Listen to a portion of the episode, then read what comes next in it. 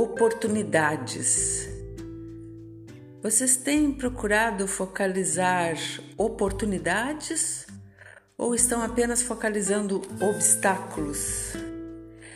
Existe um certo número de pessoas que tomam decisões inspiradas pelo medo.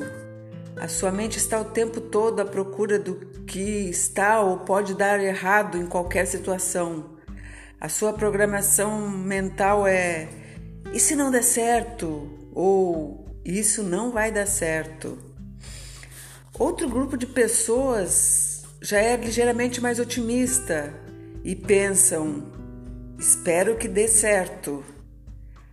Já outro tipo de grupo de pessoas assumem a responsabilidade pelos resultados da sua vida e agem pensando: vai dar certo porque eu farei com que dê certo.